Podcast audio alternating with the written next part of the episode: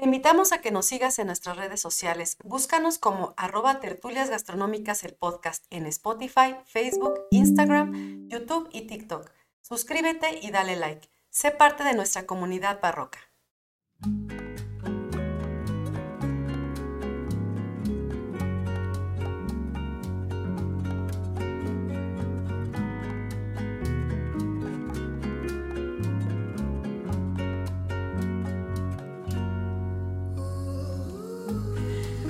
Hola a todos, bienvenidos a Tertulias Gastronómicas, un podcast donde platicamos de gastronomía, su entorno, su significado, rituales, evolución y uno que otro chisme que se nos atraviesa por ahí.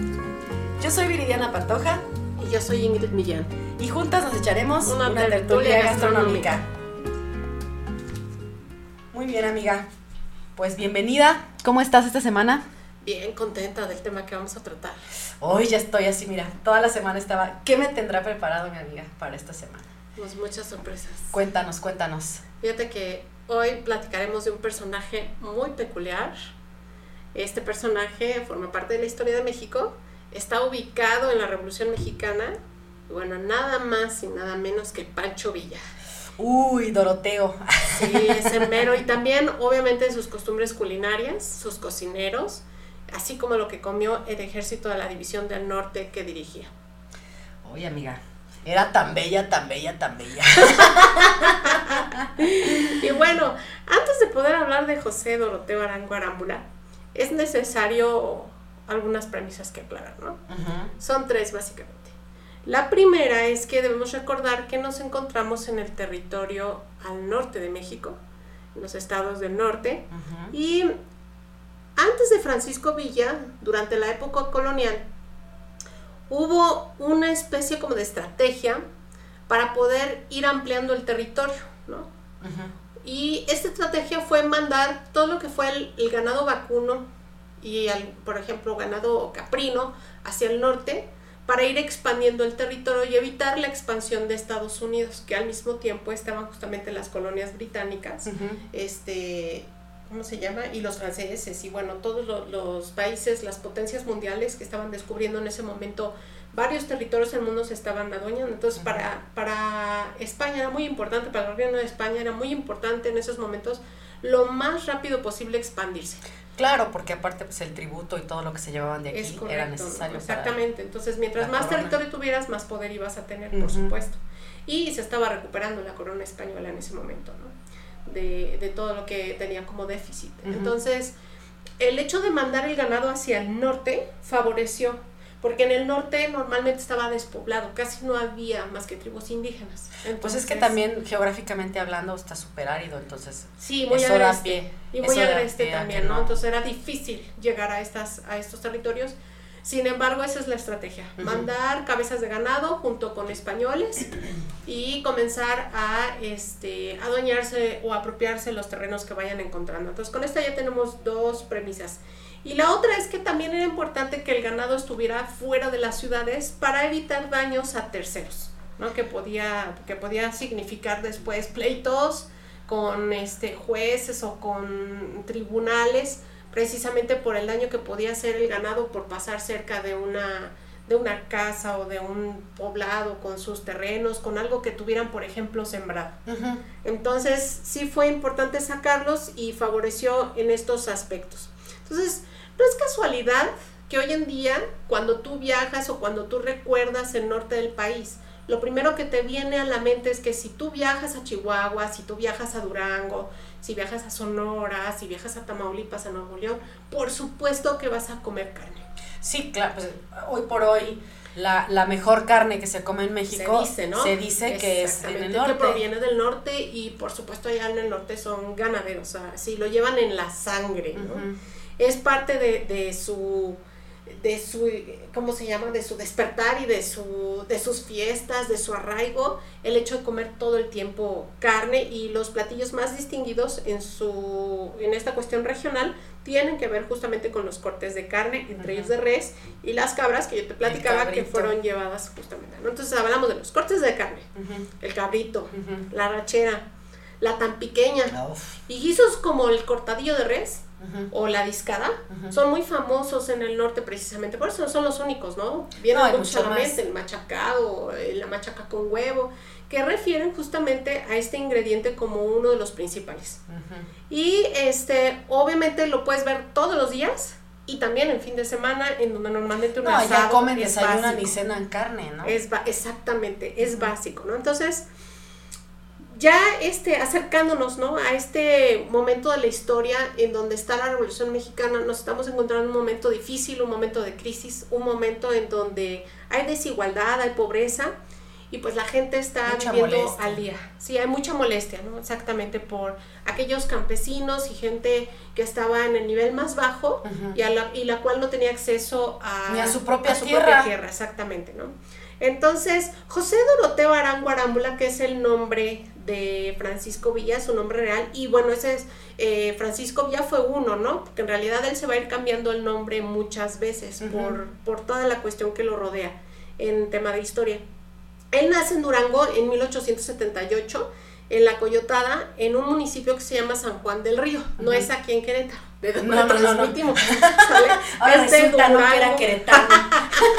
No, es de Durango. Ajá. Y bueno, esta coyotada era una de las haciendas más grandes que existían en ese, en ese entonces, en ese estado. Ahí sus padres trabajaban y bueno, eh, cuando él ya nace y también sus hermanos van a continuar trabajando. Él, Él era, perdón que te interrumpa, él era, este, venía de la clase baja. Ajá, ¿Sale? entonces él era, por decirlo así, obrero, ¿no? Un obrero, sí, desde que nació, ¿no? Ajá. A él le tocó trabajar eh, este, el campo al igual que sus padres y vivir esta situación de las tiendas de raya y los maltratos que había en las haciendas en ese Ujú. entonces, ¿no? Entonces, por eso es también, lo van a ver como un héroe en, en muchas facetas de su vida. Yo sé que... representa la parte trabajadora y humilde, entre comillas. Entre comillas, sí. Y decimos entre comillas porque, insisto, y sí es importante decirlo en el, en el podcast, ¿no?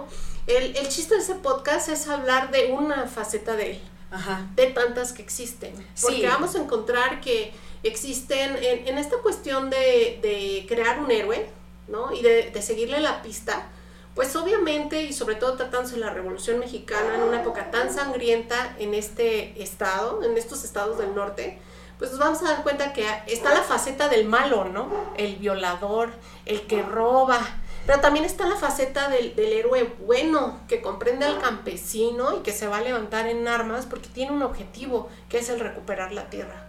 Bueno, sabemos que todos los, eh, los participantes en este tipo de, de- de revueltas o lo que fue la, la Revolución Mexicana y en su parte la independencia, pues también todos traían su agenda, ¿no? Este, tenían intereses propios de alguna manera, también ahí mezclados y miscuidos.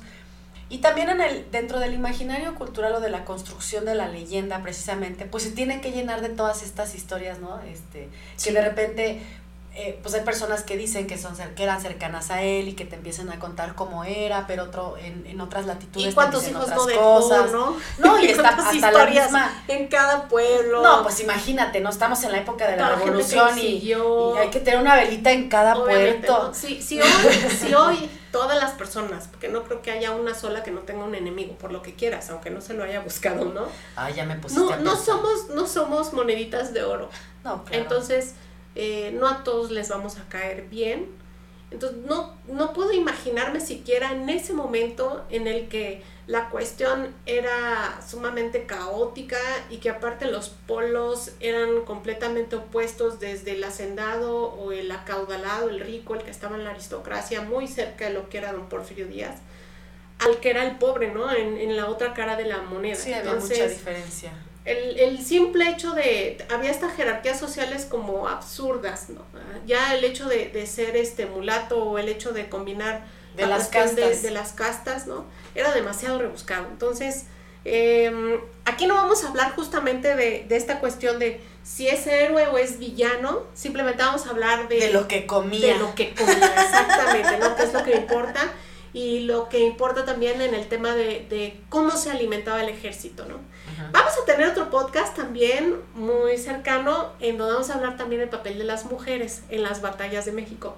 Que es Las bien soldaderas. interesante. Bueno, en la Sí, época de la sí revolución. y no, no solo soldaderas, no vamos a hablar de qué hacían las mujeres y por supuesto su papel en la alimentación, pero va a complementar esta es uno de los engranes del tema de la Revolución Mexicana, que no voy a tocar en estos momentos. ¿sale? No, ya sé por dónde vas. Y si es lo que estoy pensando, híjole, ese episodio va a estar Buenísimo. Buenísimo, claro que sí. Oye, amiga, ¿y qué de cierto? Porque hay una leyenda, por ejemplo, que dice que, eh, que don Doroteo era hijo del patrón, que había violado a su mamá. Y que por eso también tanto recelo, porque nunca lo reconoce como su hijo. Porque estaba güero don Doroteo. O sea, estaba este. De ojo castaño. de ojo castaño. sí, pero güero, recordemos este, que hay muchos, Digo, sí tronado por el sol, pero. o mucha gente en el norte, incluso grupos indígenas, que tienden a tener la tez blanca. Este, y pues no me consta, como lo he dicho también en otros No, es una leyenda, ¿no? No estuviste ahí. Sí, no le saqué el- la prueba de ADN para demostrarlo. Pero lo que sí, lo que sí se dice es que trabajando en la hacienda, él tiene que huir Sí, por porque defender a su, hermana, a su hermana. Porque justamente el hijo del patrón que tenía de apellidos López Negrete intenta justamente violarla. Y él este La le- defiende. la defiende y le da un balazo, un balazo en el pie y sale huyendo. O sea, no se queda a ver qué pasa, ¿no? Creo que ni lo mata, ¿no? Se lo deja No, vivo. Lo deja y se va. Y entonces es por este motivo que él comienza pues a huir y que tiene justamente que ir cambiando de nombres Que se y hace apareciéndose en distintos lugares con distintos nombres y teniendo diferentes oficios para sobrevivir. ¿no? Claro. Por eso este, esta cuestión de, de que se cambia el nombre. Y bueno, eh, dentro de esos oficios sí te puedo platicar que fue albañil, fue minero, fue leñero, labró la tierra, hizo comercio, fue constructor de vías del ferrocarril. Eso lo ayudó muchísimo después en temas de la Revolución Mexicana porque sabía justamente qué hacer con la logística, exactamente. Y este, de un momento a otro también se unió a la leva como soldado para combatir contra los indios alzados de los mochis en Sinaloa. Fue bandido, sea, era por todo lo supuesto. don. Sí, claro, pues tenía que comer. Entonces, cuando tienes que comer, lo haces de todo, Sí, pues. ¿no? Y por supuesto, revolucionario. Ujú. Y un dato curioso también en temas de alimentación es que abrió dos carnicerías durante todos estos oficios, ¿no? En O sea, era empresario momentos. también, don También, pues sí, tenía que ser, era un muy buen estratega, no por nada llegó a ser el, el centauro del norte. Y bueno, fue por supuesto el líder del ejército de la División del Norte y como acabo de decir hace unos segunditos, fue llamado el centauro del norte. Villa se va a convertir en un defensor justamente de los derechos de la clase, bar- de la clase De la clase barco.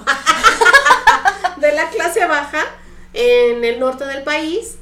Y él va a vivir en carne propia justamente estos atropellos de la gente rica. De ahí que justamente agarre como varias, este, varios rencores hacia esta No le cuestión al social. micrófono, amiga, por Hijo, favor. es que también a mí me da rencor. Yo sé, yo sé que te molesta, yo sé que te que sientes a flor de piel, pero no le pegues. Entonces, si uno va creciendo actualmente y la vida te va golpeando, que es normal, ¿no? A todos no- a- nos golpea, a unos más que otros, unos más veces que otros, para que entiendas, ¿no? Lo que te va haciendo la vida es que te vas haciendo más duro y vas haciendo una coraza más, más recia. Entonces, No, y agarras, eh, como dicen en el rancho, no, agarras tirria. por- agarraste por las Entonces, imagina la coraza eso. que él creó después de estar este prófugo de la, de la justicia, de haber este pues herido a lo que era el hijo del, del hacendado en donde él tenía el trabajo, el no saber no qué vuelve a ver a pasó su con familia. ¿no? No saber qué garantías hubo después de lo que él hizo. Y bueno, así, y ya después meterte a, a lo que es la revolución y matar personas, pues sí debe ser una cosa muy difícil. Debe obviamente No, pues a cualquiera le cambia. cambiarte todo, ¿no? las- La psique. Es correcto. Y bueno, eh, es visto por supuesto como un gran héroe, que también para muchas poblaciones es visto como un gran villano. Y a todo este grupo que no lo va a querer, incluso se le va a llamar antivillistas. ¿no? Que finalmente, como yo decía, no, no nos importa ahorita el demostrar si fue o no, No, aquí no estamos para platicar y hablar. simplemente el, de- el tema de la comida. ¿no? Exacto. Y bueno, múltiples historias corren alrededor, por supuesto, de este prócer, pero pocas reviven este tema de la alimentación, ¿no? En que nos digan, bueno, ¿y de qué sobrevivía? No va a ser el único revolucionario del que vamos a hablar. En algún otro podcast también hablaré de Zapata y de otros revolucionarios. Súper, súper. Bien, y entonces, para mí, en algo que he estudiado alrededor de, de varios años, eh, en donde justamente realizo eh, estos escritos, me doy cuenta que todas las facetas de la historia que nos cuentan y los momentos más importantes en donde se han tomado decisiones para México han estado acompañadas de alimentos Claro. o bebidas. ¿no? de reuniones. Pues Y- es que es ahí donde se cierran los... y por eso mi, mi, mi interés de platicarlos, ¿no? De todos esos hallazgos que uno va encontrando en un libro por aquí, en una fuente por allá, ¿no? En di- diversos tipos de, desde congresos, desde hasta el corrido, ¿no? En estas otras historias que se cuentan, películas, en pintura, en todas estas obras de arte. El, el irte dando cuenta y ir rescatando esta otra parte que normalmente no se cuenta, pero que sí es importante porque dan las, la, la faceta de esta evolución de la cocina mexicana y el significado de lo que hoy comemos y por qué comemos eso. Es que también dan contexto, eso es muy importante. Así es. Y entonces, em, cuando ya era líder del ejército del norte, eh, Villa va a citar a diferentes líderes del norte para poder entre ellos votar. Y En plena revolución. En plena revolución, votar entre ellos para nombrar un solo dirigente. ¿no? Entre ellos y a partir de ahí crear una estrategia más grande que no nada más fuera por una región o que esa región se convirtiera en una región mucho Que más se grande, ¿no? no hablar nada más de un lo que hoy llamamos un estado o una parte de un estado, sino entenderlo como el norte completo y que es muy complejo y muy grande. Y justamente en esta reunión pues hay comida. Entonces él manda a hacer una comidona y manda a llamar a los líderes que se acercan y justamente en esta en esta reunión él todos los demás votan y es él el que sale como, como líder. ¿no? Ganon. Es correcto. Y entonces ya como líder, una de las cosas que, que, que suceden y cuando van caminando y cuando están escondiéndose y cuando están justamente en estas estrategias de ir ganando terreno a lo que es el, el mando contrario, eh, es en avanzada ir ganando el tema de la alimentación. Entonces, para poder Insumos. alimentar el ejército, Ajá, se requería de, de muchos alimentos. claro. Y en épocas en donde hay carestías, pues había muchas maneras de obtenerlo. Una era porque alguien más te patrocinaba y estaba a favor de la revolución y de ese grupo en particular, y entonces la gente donaba alimentos. Ajá. Otra era, por ejemplo, el robarlos, que era muy común, ¿no? Y sobre todo las haciendas, por esta cuestión de la rencilla que tenemos en el pasado. Entonces, Pobres hacendados, ellos qué algo que solía hacer justamente él y el ejército del norte, la división del norte, era robar a las haciendas, ¿no? Y hay muchas haciendas ganaderas allá. Entonces, lo más fácil era irse a la hacienda, asaltarla, Ujú. y lo que hacía él era quedarse con el ganado, repartirlo entre toda su gente, entre todo el ejército, y también buscaba a los pobres de ese lugar y, Y les regalaba a repartía. ellos, se los O sea, bien repartía. Robin Hood. Es correcto, entonces por eso digo, para unos es un héroe, Era el héroe y para otros para otros va a ser un villano, no Sí, se pues, puede siempre tener una de- sola, una sola faceta. Ujú. Y este, él va a revivir a través de, de esta acción, esa manera como de, de vengar eso que él, él, para él era injusto, ¿no? De, de este pueblo sojuzgado que no tiene ningún derecho, de la misma tierra que labra y de las mismas tierras que eran incluso Que eran de ellos, exacto. ¿sí? Y bueno, cuenta la leyenda que durante el exilio del Paso de Texas, Pancho Villa iba continuamente a un establecimiento y bueno, es leyenda y no, porque esto tú lo puedes encontrar en una página que vamos a pegar justamente en los comentarios de, de- Claro que sí. de este podcast, así como lo- las fuentes que se citaron. ¿no? Este establecimiento todavía hoy está abierto, se llama Elite Confectionery y es una especie de fuente de sodas. Ok. Y bueno, ahí Pancho Villa gozaba de ir y pedir los Una malteada. Una malteada de vainilla, por favor. Un producto que venden que se llama baseball. Los baseballs son unas bolas de, de Como helado. el deporte. Sí, la pelota, imagina, porque es el como del tamaño de una pelota de béisbol. Ajá. Entonces esas pelotas de helado, Ajá. lo que hacían eran cubrirlas con chocolate. Y era uno de sus productos favoritos. Entonces él amaba ir a Elite Confectionery y pedir un béisbol. Todavía hoy puedes hacerlo. En ese entonces costaban 10 centavos. Y bueno, este establecimiento aparte es bellísimo. Eh, a través de la página puedes ver cómo han este, tratado de no, de no distorsionar la cuestión de la Han arquitectura. mantenido. Porque este, este edificio eh, en el interior eh, tiene estilo Art Nouveau. Ok, Entonces, ujú. todo lo que es la decoración y lo que son las mesas y lo que son las sillas tienen justamente este trabajo del hierro Lo han forjado, respetado. lo han despetado eh, de metal, muy bonitos y que justamente tienen esta, esta armonía, ¿no? Estos movimientos naturales que hacen las plantas y, todo, y todavía sigue igual. Entonces, aparte de ser un sitio histórico y aparte de contener esta, esta historia o esta leyenda este, de que Pancho Villa iba ahí a comer helado, el edificio per se es precioso. Oye, pero qué chistoso, ¿no? Porque dentro de la concepción que tenemos del personaje, un hombre muy rudo, muy Comiendo machista, comiéndose un Helado comiéndose un helado helado bañado de chocolate. chocolate. Nada más te faltaron las chispitas. Por eso de digo, colores. hay varias facetas, ¿no? Habría que descubrir exactamente estas facetas para ir identificando que muy por dentro era un niño, ¿no? A mí lo que, lo que me llama la atención es, no importa qué tan grande sea, si te gusta el helado, te trae recuerdos de, De tu niñez. tu niñez. En este caso, a lo mejor a él no le traía recuerdos de su niñez porque era un niño pobre, pero seguramente los sabores dulces le satisfacían porque eran de sus favoritos. O a lo mejor no tenía, o no tuvo en su niñez oportunidad Es de comer correcto, nieve, ¿no? exactamente, y eso, eso lo, lo motivaba, lo mantenía como alegre. Se me hace Em, como difícil de... No, no solo eso. Fíjate que en ese establecimiento también hablan de que no nada más comía eso, Ajá. le gustaba el refresco de fresa, y vamos a hablar de los refrescos también. Para estos momentos, que, o sea, no, no me lo imagino con su bigotazo, todo rudo, este, así, aventando balazos a diestra y siniestra y con su re- no y aparte el refresco rojo te deja los labios así manchados de rojo y con el bigotazo que traía, híjole, sí está este, Chistoso. estaría de foto. Claro. Bueno, déjame aquí puntualizarte algo, ¿no? No, no pensemos en el refresco actual embotellado de corcholata, que No, está era distinto, ¿no?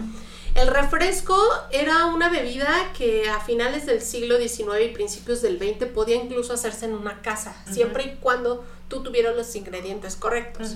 Para poderlo hacer ya en el cocinero mexicano de 1831 se menciona cómo hacer un refresco, hay varios. Y lo único que tenías que tener en casa era una especie de sirops o jarabes Ajá. o incluso esencias. Ajá. Entonces vamos a suponer que tenías una esencia de limón y querías hacer un refresco de limón. Entonces lo único que tenías que hacer era agregarle agua y hielos y ponerle la esencia. Para que esa Como un esencia se agua de diluyera. sabor. Exactamente. Y este y la palabra evoca justamente a A que te refresca. Por eso lleva agua y lleva hielos. Oye, y por ejemplo ahí, este, no, para hacerlo burbujeante de alguna manera, porque después llega la parte de la gasificación. Después va a evolucionar. y Pero en casa también se puede hacer. Claro, o sea, se, se, puede, hacer, pues, ponerle. hoy en día se puede hacer con una infusión de lo que tú quieras Ajá. y se enfría con hielos y se sirve con jarabe, puede ser natural, azúcar, desde azúcar mascabado, azúcar este refinada. ¿no? O incluso un sirope. Pero para que tenga burbujas como le agua mineral. Solamente. Así Iba a decir con bicarbonato de sodio. No, guacala. Le vas a dar un sabor así como salado, ¿no? Y ácido. Es correcto. Este, no, normalmente ahorita ya los puedes hacer con, con agua mineral. Sí, claro. Gasificada. Ajá. Y em, en ese momento no, no, no tenía nada que ver con esta cuestión que hoy sabor. identificamos. Por eso digo, es diferente, ¿no? No, es, no, no pienses en esta, en este refresco gasificado embotellado que te venden, ¿no? Era algo que en ese momento incluso te preparaban, teniendo la esencia o el sirope correspondiente. Y le gustaban Sirope de es fresa. una reducción, un almíbar al cual se le agrega un sabor que puede ser del mosto o digamos del jugo o el puré Ajá. de la fruta que tú decidas Que le gust- dijimos que o le gustaba de fresa al o señor. hoja o semilla, ¿no? Para perfumarlo. Exactamente, y a él le gustaba el refresco de fresa, que ahí tomaba. Y también una especie de palanqueta de cacahuate, que llegaba a pesar casi medio kilo. Era de una libra, y era para él solito. O sea, la, la compraba para él solito, no la compartía. Y yo me imagino así como, ya sabes, ¿no? Te digo como los niños así de que babeas. Oye, pero entonces sí tenía, para- sí tenía esta, este lado como infantil de repente, ¿no? Pues no bueno, soy sí es verdad, sí es verdad, o sea, todo esto No soy que platicamos. psicóloga, pero pues ahí está súper dulce. Ujú. ¿no? Y, y el dulce siempre ha significado algo, algo que, que, que todos deseamos en algún momento. Bueno, es que después también de, de ajusticiarte a un cristiano, pues siempre se antoja algo dulce, ¿no? Eso es básico. Y bien, bueno, algo también interesante es, ya te había platicado que él en algún momento estuvo trabajando para las vías del ferrocarril. Esto va a traer varias consecuencias, ¿no? Para empezar, la identificación de caminos, la cuestión de cómo se, cómo se armaban las vías, porque durante la revolución una de sus estrategias era utilizar el ferrocarril para moverse y muchas veces cuando ya no quedaba combustible era quemar también la este, madera con la cual se clavan las vías del tren. Y este, este movimiento que hacía a través de vías férreas lo ayudaba porque se desplazaban mucho más rápido y, en áreas mucho más alejadas. ¿no? Estamos hablando de territorios como Chihuahua, que son... que es muy agreste el territorio también. Y es el estado más grande de la República Mexicana, entonces imagina, ¿no? Una cosa enorme.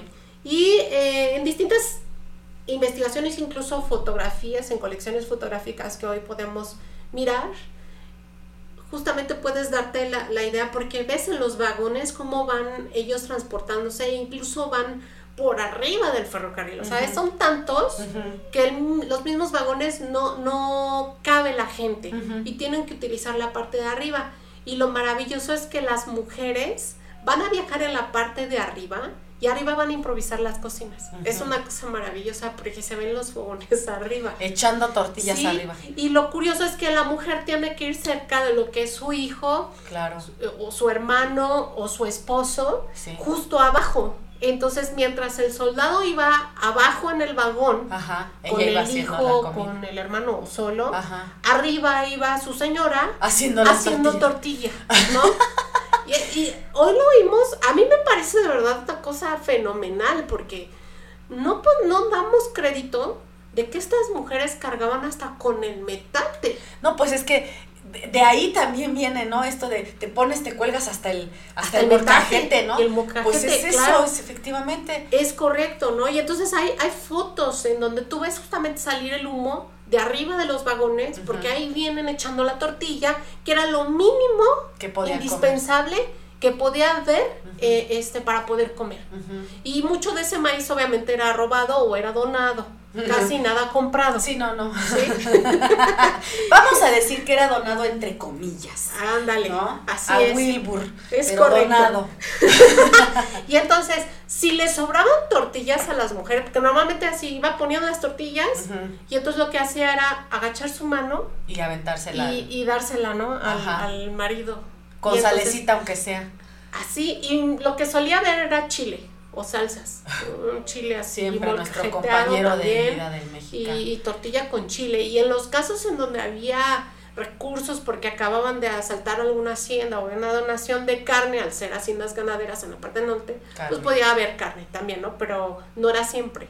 Y a veces esa carne también ellos, pues, ya por cultura y ya por historia, ya sabían que se debía secar la carne para poder tener para poder viajar con ella. sí, porque muchas veces, aparte por el clima se les echaba a perder facilísimo. Muchas veces con esa carne seca que se podía transportar y podía almacenarse mucho más que la carne fresca, también puede usarse durante estos campamentos o durante estas corridas para que la gente justamente comiera. Si sobraba, entonces este el soldado le daba permiso a su mujer para poder compartir con otro soldado Perdón, yo golpeando el micrófono de nuevo porque me emociono.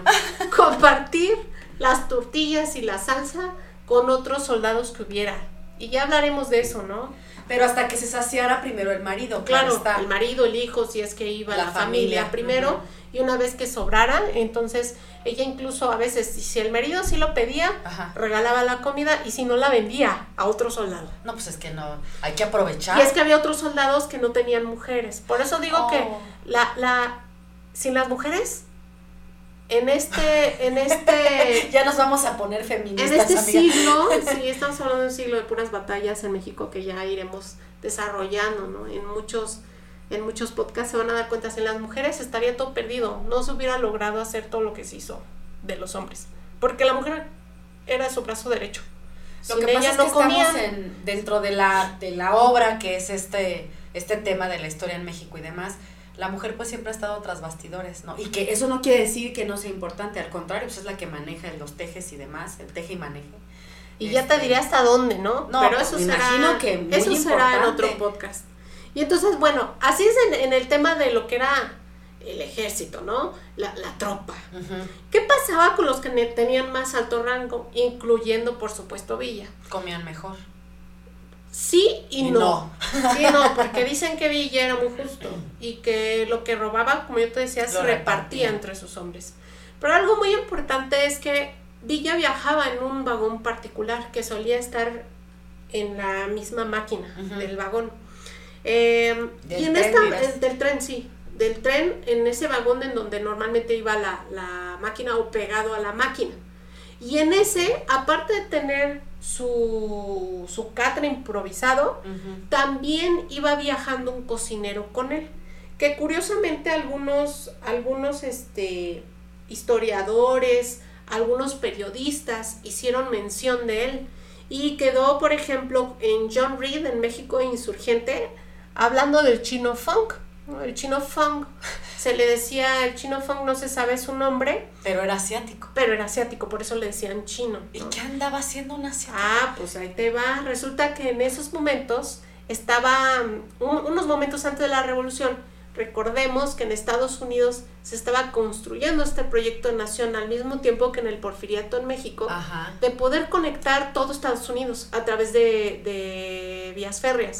Fueron una potencia en eso. Tan es así que ganaron licitaciones con Don Porfirio para venir aquí a instalar los mismos, este, las mismas vías de De hecho, nuestro, nuestro tren, o sea, el tren que circula por, bueno, al menos por Michoacán, que me imagino que es el que llega a puerto para mover toda la mercancía que llega de otras partes del mundo, es de Arkansas. Sí, y estamos hablando que Porfirio Díaz, que es otro tema también, porque todo aquí hay tema. Ah, no, no, pero es que ese, no es tema de otro podcast, ese es tema de, de, muchos, de, muchos. De muchos, ¿no? Pero Sí recordemos que don Porfirio Díaz logra conectar toda la República Mexicana en esta cuestión de verlo con miras al progreso y de que los demás países miraran hacia México como un país donde se podía invertir. Una de las cosas más importantes era justamente que hubiera esta cuestión de las comunicaciones. Y el ferrocarril va a, ser, va a ser básico, va a crecer exponencialmente cuando inicia, si no mal recuerdo, había como 666 kilómetros solamente construidos en el área de Veracruz.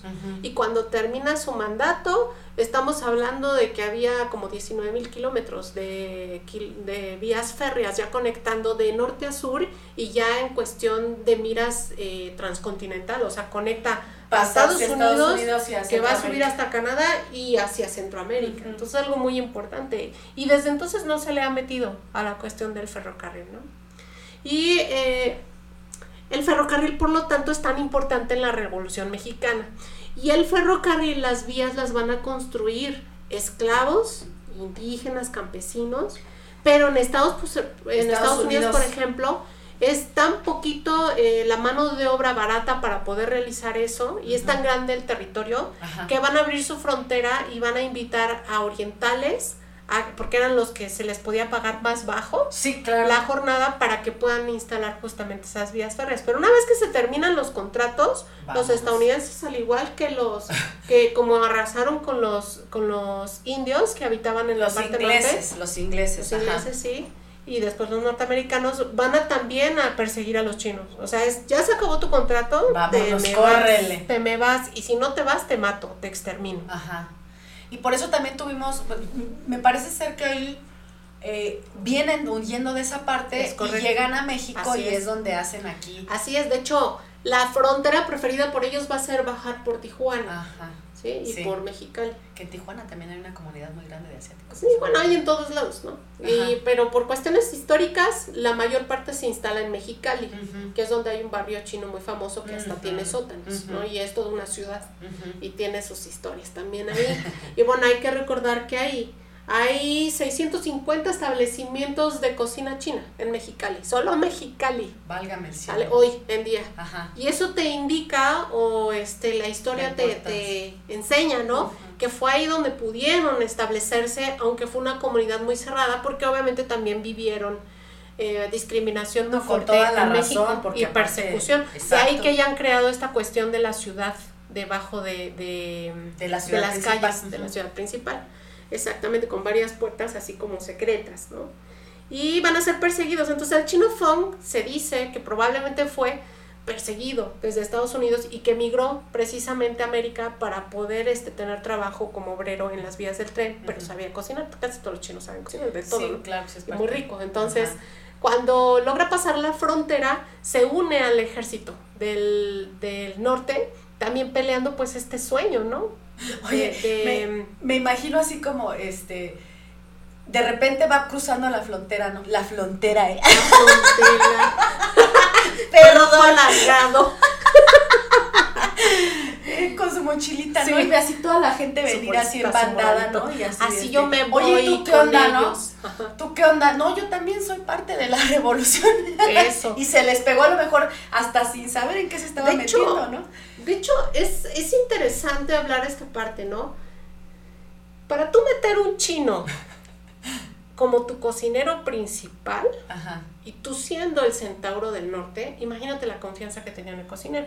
Porque ya hablamos en, por ahí, en, un, en uno de los podcasts pasados, que una de las cosas más este, utilizadas en los gobiernos, en los imperios, era envenenar justamente a tus enemigos. Y la manera más fácil era a través de los alimentos. Ujú. De hecho, Pancho Villa es una persona que le da mucho miedo el quedar envenenado. Y muchas veces va a hacer que este, se cambien los platos Ajá, mientras él está comiendo o va a llamar a sus propios cocineros para que lo prueben, para que después de que ellos lo prueben, él ya pruebe.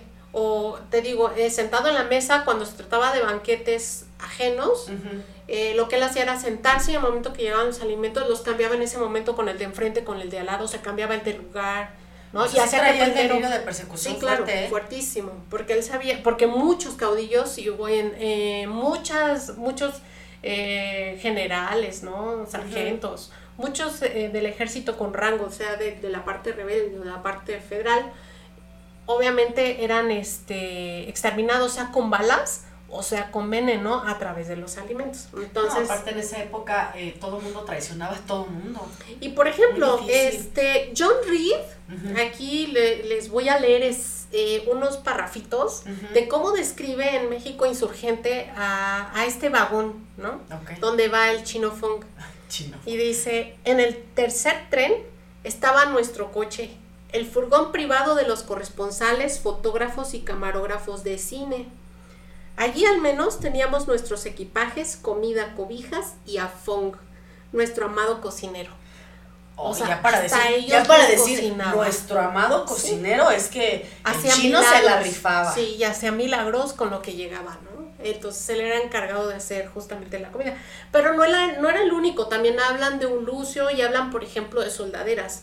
Te voy a platicar de Beatriz y de, y de Carmen. Beatriz. Que, Sí tiene que nombre Bea- así, un Sí, Beatriz. exacto. Y Beatriz y Carmen, por ejemplo, también son nombradas por John Reed en la misma publicación y lo leo también textual, ¿no? Estas dos mujeres van a ser conocidas en Ciudad Juárez y alguna vez lo van a invitar a él, al periodista, a desayunar con ellas.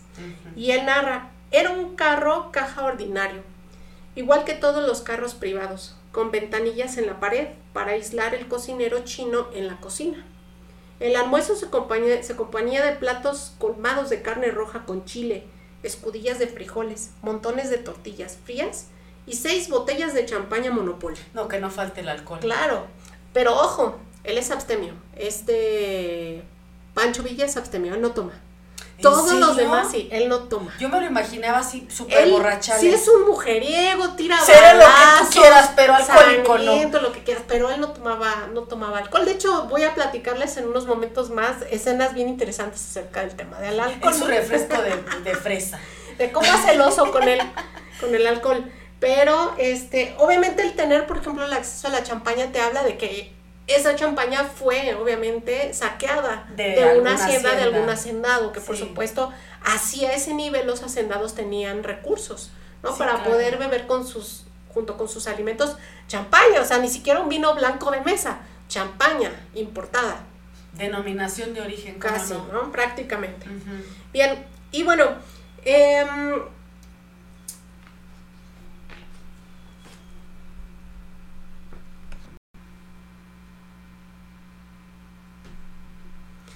y bueno, así como estas soldaderas, pues hubo otras, eh, como lo fue doña Patricia y Martina González.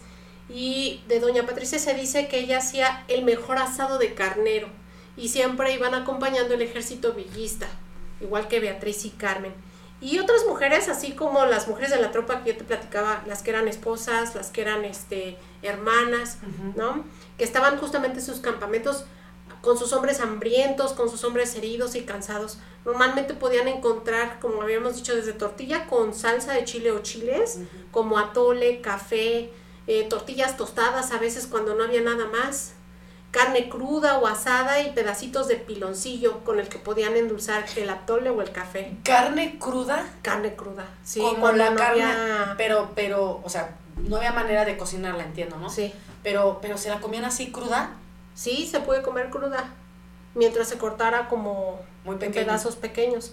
Y mucha de esa carne normalmente se ponía a secar para después utilizarse en otros platillos rehidratándose en caliente.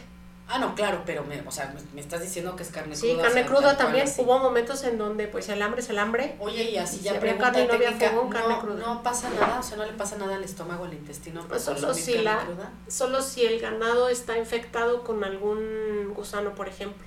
Que en aquel entonces sí podía pasar algo así. Claro, si el ganado, en cualquier momento, si el ganado eh, no tiene un espacio en donde se alimenta, en donde hace sus necesidades aparte, en donde duerme aparte, es muy probable que pueda contaminar. Ok.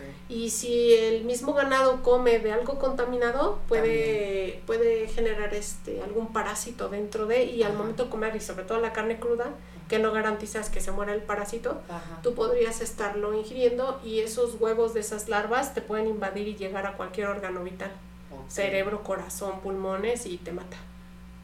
El, el parásito. El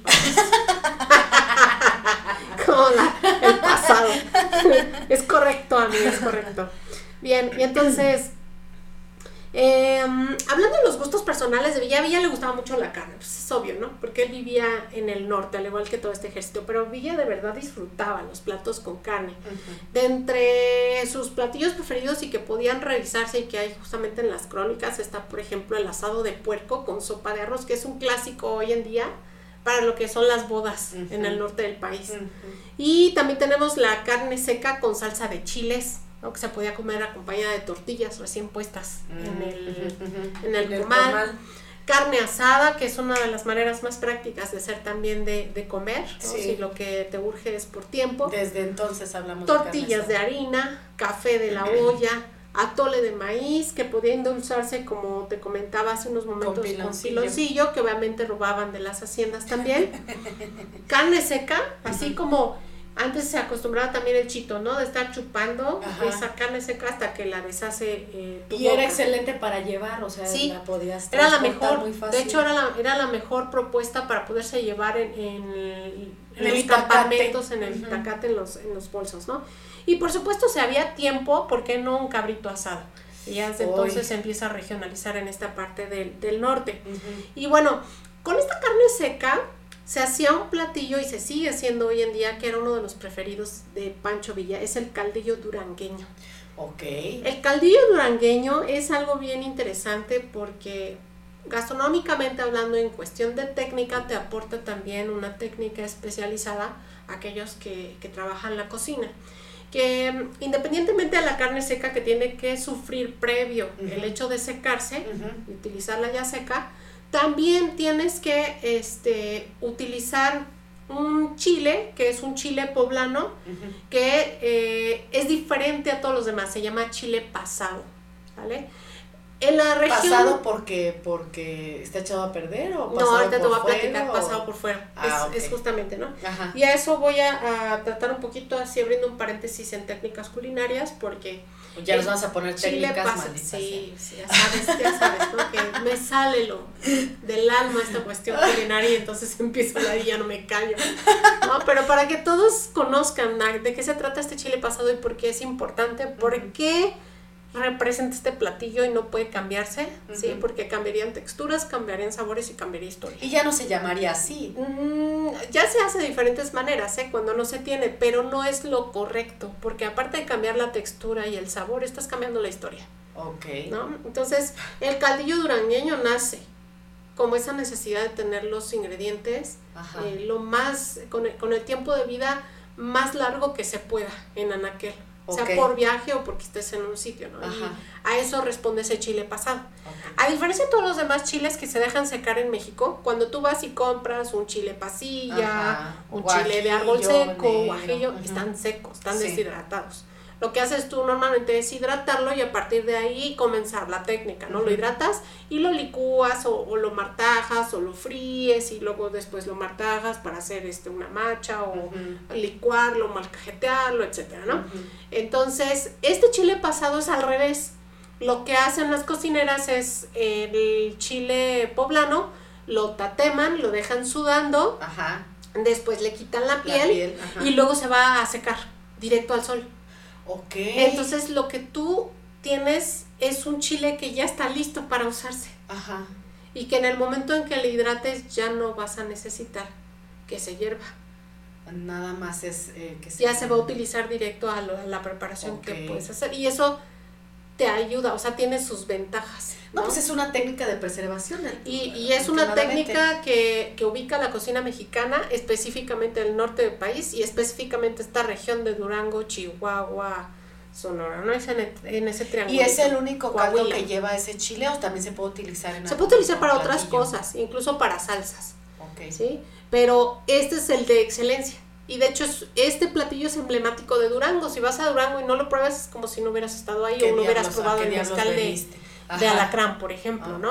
Entonces es uno de los clásicos. Y este es un platillo histórico porque es uno de los preferidos de Pancho Villa y del ejército. ¿Y cómo se hacía? Con esa carne seca Ajá. que se ponía a saltear con tantita manteca o con cualquier grasa animal que se tuviera se le colocaba la carne, se le colocaba cebolla, se le colocaba este chile pasado en trozos Ajá. y este en caldillo de jitomate. Ay, qué rico. ¿no? Y con Hoy en día ya te lo acompañan con especias, te colocan la cebolla picadita aparte, con No, pues limón, claro, tortillas recién hechas, ¿no? Entonces imagina ese momento, es un caldo muy rudimentario si te das cuenta. Pero se escucha rústico, delicioso. pero es delicioso, delicioso, comprobadísimo, lo he hecho en laboratorio, lo he hecho en cocina y es, es de verdad, en el tema del sabor, Te en falta- el tema de las Te texturas. faltó hacérselo a tu amiga. Sí, ¿verdad? Ya lo haremos, es una prueba.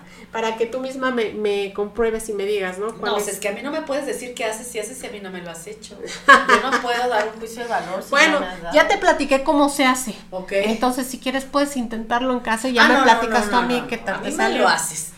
Que, lo hagas en tu casa, no, no. Bien, y bueno, la carne que suele utilizarse es una carne delgadita de guayón que está seca, ¿no? Que ya llevas en el bolsillo. Si tienes jitomates, tienes la carne seca y tienes este el chile pasado, ya lo hiciste, ya hiciste tu caldillo durangueño. Se, se- escuchó muy feo. Tienes el chile pasado. Aguas entonces, el doctor. Oye, tienes ¿Por el chile pasado. Justo para hacer el caldo, ahora le véngase. Y bueno, también cuando fue herido, porque obviamente al estar en batalla pues tenía esta situación de poder ser blanco, ¿no? Y a él lo hieren en 1916 en Ciudad Guerrero. Entonces sus colegas lo esconden, se lo llevan a la sierra en. Chihuahua y lo esconden junto con su doctor, el doctor José Lael Borja, donde él le va a dar los cuidados necesarios y él lo ayuda a recuperar su pierna y su salud. Ok. En agradecimiento, él lo va a invitar siempre, en todo el tiempo en, en el campamento en el que estuvo ahí perdido con él. Ajá. Van a cazar animales y él los va a, a cocinar y va a compartir. Pancho Villa y también su ejército, ¿no? Ajá. Le va a compartir arroz blanco, frijoles, tortillas recién puestas, carne Ajá. asada, ¿no? Y los animales Caza. guisados que cazaban. Entonces, otro dato importante también es que Pancho Villa, como te platicaba hace unos momentos, es abstemio. Él fue abstemio. No lo puedo creer. Él no tomaba nada de alcohol. Y este cuentan que, que cuando fue gobernador de Chihuahua, porque fue gobernador también dentro de todos esos oficios que realizó en su vida, ¿sí? En el currículum, ah, también Sí. fue gobernador. También fue gobernador, ¿no? y, y popular y no, ¿eh? Claro. Popular porque cerró 50 establecimientos que vendían bebidas alcohólicas. ¿Cómo se atrevió? No, espérate. Cerró 50 y abrió 50 escuelas en contraparte. Porque No, pero- estaba pero, justamente. En plena revolución y no me das para. No me das algún brebaje para que a mí se me No, pero esta ¿qué tal una viviendo? asada? Oye, Por eso. Oye, si estábamos como en Estados Unidos en, en, en plena este ¿cómo se dice? Este, crisis. en plena crisis alcohólica, no puede ser. Y bueno, 1914 marca también un- una fecha importante porque es cuando Zapata y Villa se conocen al sur. Y Zapata para celebrarlo realiza un banquete dándole la bienvenida en Xochimilco eh, con mole de guajalo, guajolote. De perdón, guajalote, que es diferente. barbacoa, frijoles con epazote, tamalitos, pulque. Y cuenta que aparte tenía reservado un coñac de una hacienda que ya se habían volado también el Ajá. ejército zapatista. Donado, donado. esperando un brindis especial. Entonces cuando se unen, lo abre. Ajá. Y, Y, pues a él que le da tomar. pena. A él le da pena decir que es abstemio. Ajá. Entonces, y Zapata no era todo lo contrario, ¿no? Era bien fiestero.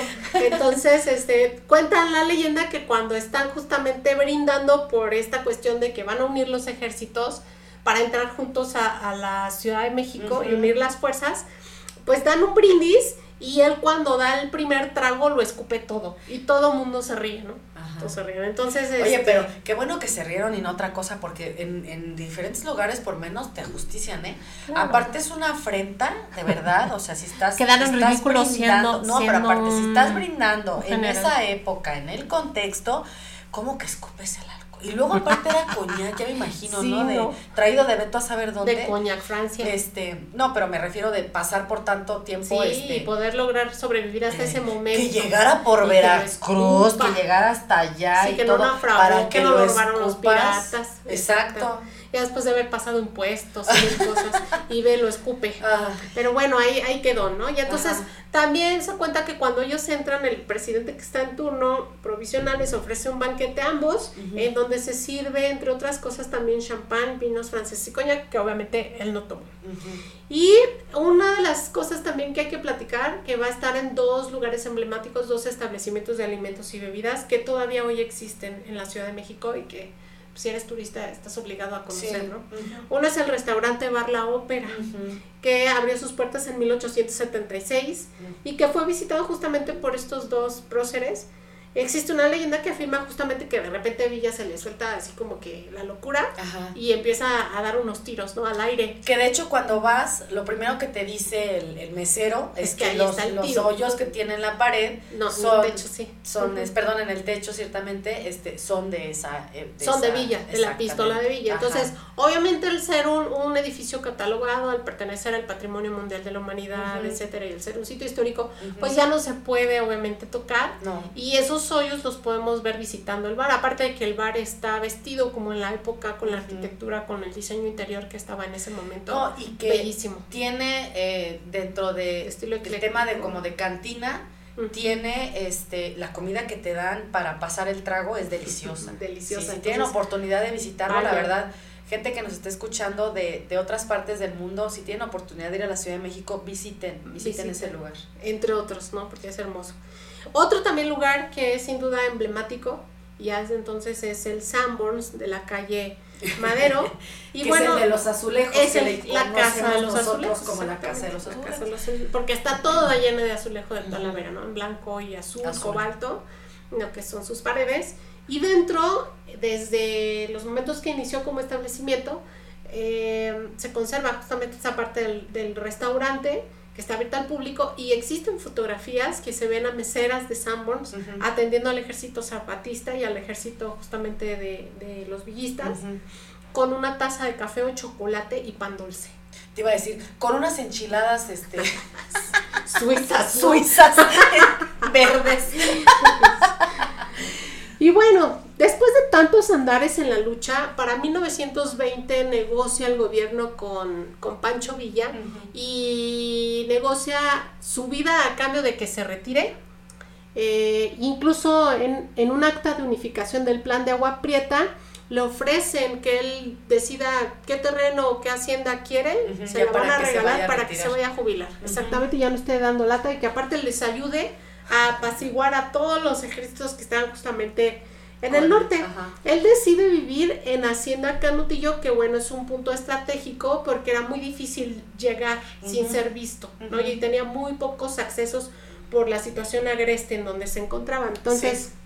ahí la gente que vive en Hacienda Cuyo- Canutillo junto con él eh, va a dar fe de lo que se vivió en esos últimos años de, de vida de Pancho. Villa. Y este, ahí, por ejemplo, vivieron su esposa, hijos y su gente, la, la, gente más cercanas. Él mismo trabajaba la tierra. Eso te iba a preguntar, que si trabajó la hacienda. Sí, él, él labraba la, la tierra y sembraban y también tenía ganado. Entonces de ahí sobrevivían para poder este, comer y desayunar. Y eh, entre todos, entre peones, mujeres, allegados, niños, cultivaban trigo, frijol y maíz. Y las huertas, por ejemplo, tenían chiles, papas, camotes, cacahuates, sandías, melón y nueces. Contaban con cerdos, borregos, ganado equino y vacuno. Se das cuenta, es bastante amplia eh, la lista. Y en este caso, la esposa de Villa, doña Luz Corral y Astreberta Rentería realizaban cocidos. Astreberta. Astreberta, ¿qué tal el nombre? ¿No te que lo quieres cambiar? No, amiga. Astreberta. No, sí se escucha como que tenía Fuerte, ¿no? Exactamente. Y luego Rentería. suena así bien. Doña Astreberta Rentería, válgame el cielo. Y luego, señora de Villa, tú dirás. Uy, no. ¿No? Si no, ya tenía marchando. Entonces Realizaban entre ellas dos los cocidos, a los cuales se les agregaba también chayote, papas, membrillos, zanahoria, lechugas, hierbabuena y nabo.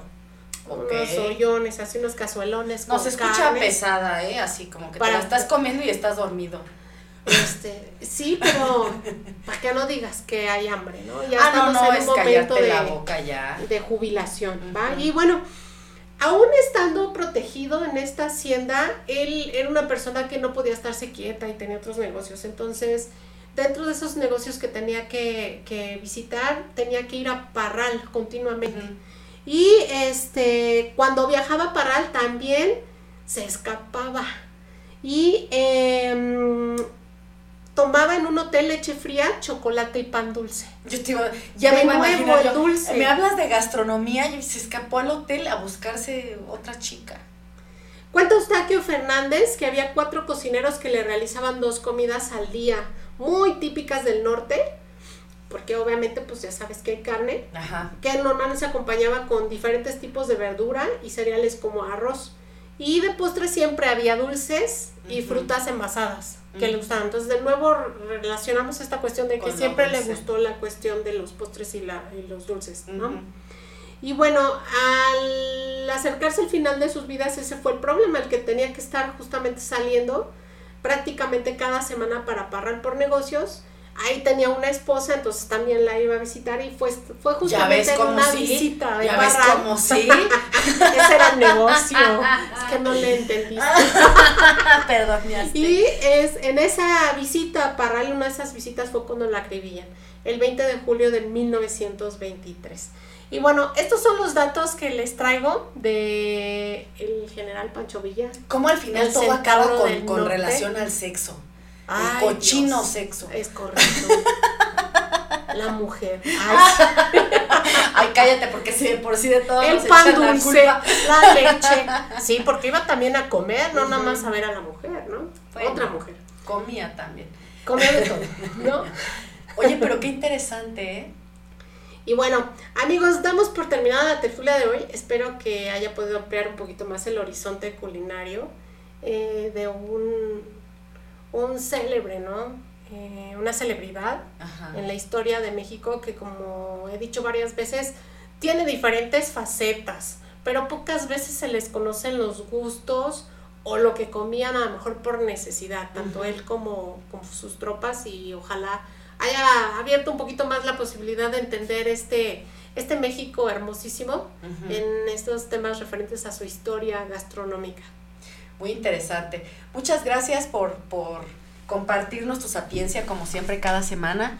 Les agradecemos a nuestros eh, escuchas, a nuestros barrocos que cada semana se conectan y nos, nos hacen el favor de escucharnos. La verdad es que em, la investigación y todo el trabajo que se hace a lo largo de la semana pues es por ustedes para llevarles un poquito de entretenimiento, pero también de, mucha eh, información, mucha cultura, mucha tradición a sus casas y pues que ustedes puedan saber un poquito más de la historia de nuestro México a través de la gastronomía. Sí, hay que estar orgullosos, siempre lo he dicho, ¿no? Yo soy orgullosísima de ser mexicana, lo presumo siempre, por donde le busques y le rasques hay cultura. Claro. hay historia, hay origen, hay ídolos, hay, hay personas que, han trabajado mucho porque hoy nosotros sepamos un poquito más. Y el que no conoce su historia está destinado a repetirla, ¿no? Los errores dos veces.